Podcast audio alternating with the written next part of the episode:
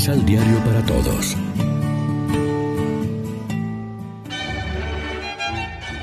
Proclamación del Santo Evangelio de nuestro Señor Jesucristo, según San Mateo. Entonces algunos maestros de la ley y fariseos le dijeron, Maestro, queremos que nos hagas un milagro. Pero él contestó, Esta raza perversa e infiel pide un milagro, pero solamente se le dará el signo del profeta Jonás. Porque del mismo modo que Jonás estuvo tres días y tres noches en el vientre del gran pez, así también el Hijo del Hombre estará tres días y tres noches en el seno de la tierra. Lección Divina Amigos, ¿qué tal? Hoy es lunes 18 de julio y como siempre a esta hora nos alimentamos con el pan de la palabra. Los habitantes de la pagana Nínive creyeron al profeta Jonás y se convirtieron. Igualmente la reina de Saba vino de lejos a escuchar la sabiduría de Salomón.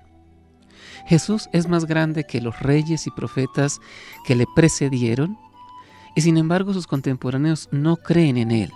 Por eso, en el día del juicio, los ninivitas y la reina del sur serán testigos de cargo contra ellos, porque no se convirtieron oyendo la palabra de Cristo y viendo su persona y su vida.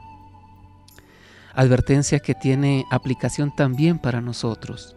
Si después de escuchar repetidamente la palabra de Jesús y ver su ejemplo, seguimos en nuestro pecado. Puede ser que nos acerquemos con frecuencia al sacramento de la reconciliación, ya sea individualmente o participando comunitariamente en celebraciones penitenciales. Pero se nota después que estamos convertidos al Señor y a los hermanos. La conversión que expresamos en el sacramento del perdón no es algo puntual o instantáneo, sino un proceso penitencial que comprende toda la vida.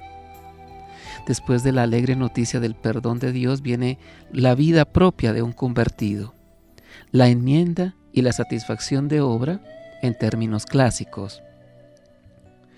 Pero esta última no queda en cumplir la penitencia que pone el confesor, es más bien el talante penitencial que debe llenar de sentido conversional toda nuestra vida cristiana en sus relaciones con Dios y con los demás. Es la penitencia de la vida, inevitable con frecuencia, que debemos asumir gozosamente y en plan de conversión continua y ascendente. Esta conversión de cada día, que nace de una actitud penitencial, contiene un auténtico catálogo de penitencias, tales como la azarosa vida cotidiana como esfuerzo cristiano de superación y de aguante, la ayuda y el servicio a los hermanos mediante gestos de amor, comprensión y paciencia, la sonrisa y el silencio cuando nos ronda la tentación de devolver una desconsideración, el esmero en acoger y aceptar cordialmente a los demás cuando lo fácil es el mal gesto y el desaire. Reflexionemos. ¿Cómo estamos asumiendo la voluntad de Dios que se expresa en justicia, misericordia y humildad? ¿Qué valores sustentan nuestras prácticas de piedad? Oremos juntos. No nos prives, Señor, de tu presencia. Haznos vivir en la luz de tu verdad y un canto de liberación brotará de nuestro corazón convertido. Amén. María, Reina de los Apóstoles, ruega por nosotros.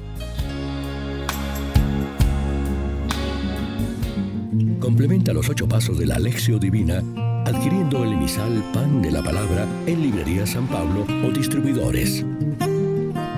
Más información www.sanpablo.co Pan de la Palabra. Vive la reflexión.